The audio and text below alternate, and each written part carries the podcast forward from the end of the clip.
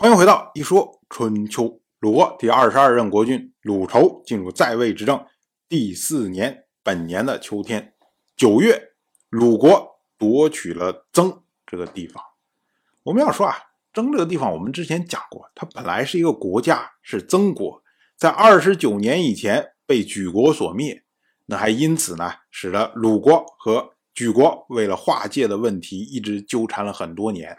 最终呢，是晋国出面，然后把这个纷争给平息下来了。那如今呢，因为莒国内乱，莒国新任的国君莒西吉因为内乱，然后继位，他呢不安抚征地，于是呢征就背叛了莒国，投靠了鲁国。春秋记录这件事情为取曾。凡是攻克城邑不动用军队的，称为取，也就是得来容易的意思。同样是本年的秋天，郑国的公孙郑乔制定秋赋制度。所谓秋赋制度呢，跟鲁国的秋甲制度相同，就是要组建地方民兵制度。这样的话呢，就要求地方要交税来供养这些军队。所以呢，郑国的国人就指责他说：“父亲死在路上。”自己还像蝎子的尾巴一样，在国内发布命令，国家将会变成什么样子？郑乔他的父亲是郑国的公子郑发，郑发之前在郑国内乱的时候被杀，呃，如今大家就说你父亲就是死于非命，如今呢，你又搞这么狠毒的政策，你不怕死于非命吗？你就不怕国家再发生动乱吗？哎，就是这么个意思。那郑国大夫浑憨。他就将这些话告诉了郑乔，郑乔看得非常淡。郑乔他说：“这有什么妨害啊？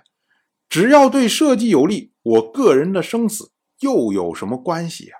我听说做好事不改变他的法度，所以才能够成事。民众不可以放纵，法度不可以随意修改。《诗经》有云：‘礼义不迁，何须于人言？’我不会改变政策。”正巧所引的这句《诗经》是一句义诗，意思呢就是礼义没有错误，又何必管别人怎么说？他的意思就是说我在做对的事情啊，你们爱怎么说怎么说。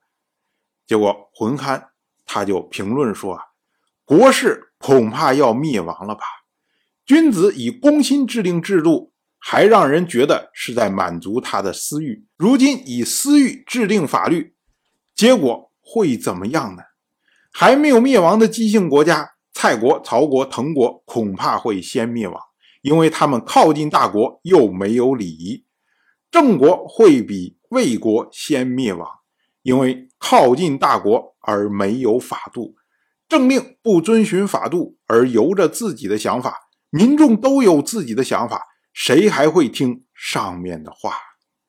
我们要说啊，浑憨他说的国事恐怕要灭亡了啊，说的就是。郑乔这支恐怕要灭亡，因为郑乔的父亲郑发字子国，所以呢以国为事。浑憨他还提到说，郑桥是以私欲来制定法律。这个私欲啊，不是说郑桥以权谋私，而是郑桥你在制定法律的时候，你只关心自己啊，只看准自己的目标，其他谁也不管，那你不就是为了完成自己心中的目标？这不就是私欲吗？浑憨他还说，郑桥的政令不遵循法度。这个法度呢，其实指的就是惯例，也就是礼数。因为洪憨认为说，你依照礼数行事，那么人人都有标准可以遵守。一旦你破坏了礼数，破坏了惯例，你要特立独行，那每一个人都不会在意礼数，不会在意惯例。大家都有各自的想法，那你国家不就一盘散沙了？你还怎么组织团结大家呢？所以呢，郑乔他认为说，我的政策是为了国家有利呀，那我就一往直前，我什么惯例、什么礼数，通通给你破掉，我也要把这个政策实现。可是你这样做的话，你破了惯例，下面人也跟着破惯例，那以后呢，就变成了没有惯例可以遵守。那郑国变了一盘散沙，甚至内部出现纷争都没有办法调停，那你郑国能不灭亡吗？所以呢，浑憨会说郑国是靠近大国而没有法度，说的就是郑乔你的政令不遵守法度，导致大家各自依循自己的想法来做事，那郑国最后会因此而灭亡的。我们要说啊，浑憨他讲的其实就是后世讲的以礼来治天下的意思。在一个正常的社会里面，一个平稳发展的社会里面，这个话是没有错的，就是我们大家遵照惯例来做事情。可是呢，春秋时代它是一个整个社会体系都在快速变化的时代，你原来的惯例、原来的礼数支持它的外部环境发生了变化，这时候呢，它可能就要消亡掉了，可能要过时了。如果你还搂着它，然后。不做变更，不与时俱进的话，那连同你，连同你的家族，连同你的国家，都会被淘汰呀。郑乔正是看到了这一点，那么他就积极的主张变革。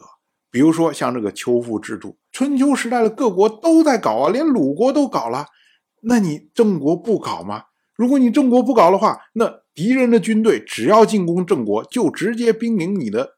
都城之下呀，这你的国家随时都有存亡的危机，这怎么能行呢？对于郑桥来说，郑桥所面临的问题是非常急迫的，他需要说，我以大魄力，我摧毁掉以前的所有的制度，然后推行我认为好的制度。可是呢，从浑憨的角度上就会认为，那你这样的话，你是破惯例啊。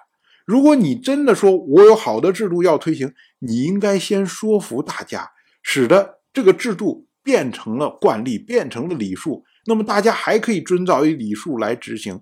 这样的话虽然慢一点，但是呢，它从根本上解决了国家团结的问题，这才是正道啊！啊，你怎么能说啊？他们爱怎么说怎么说，我就是要这样干。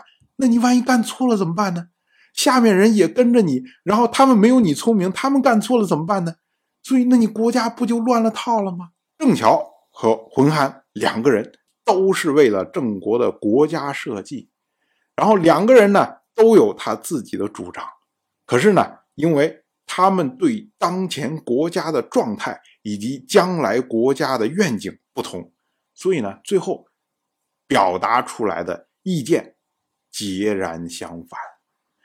所以我们说啊，为政你要向民众展示正道，可是什么是正道？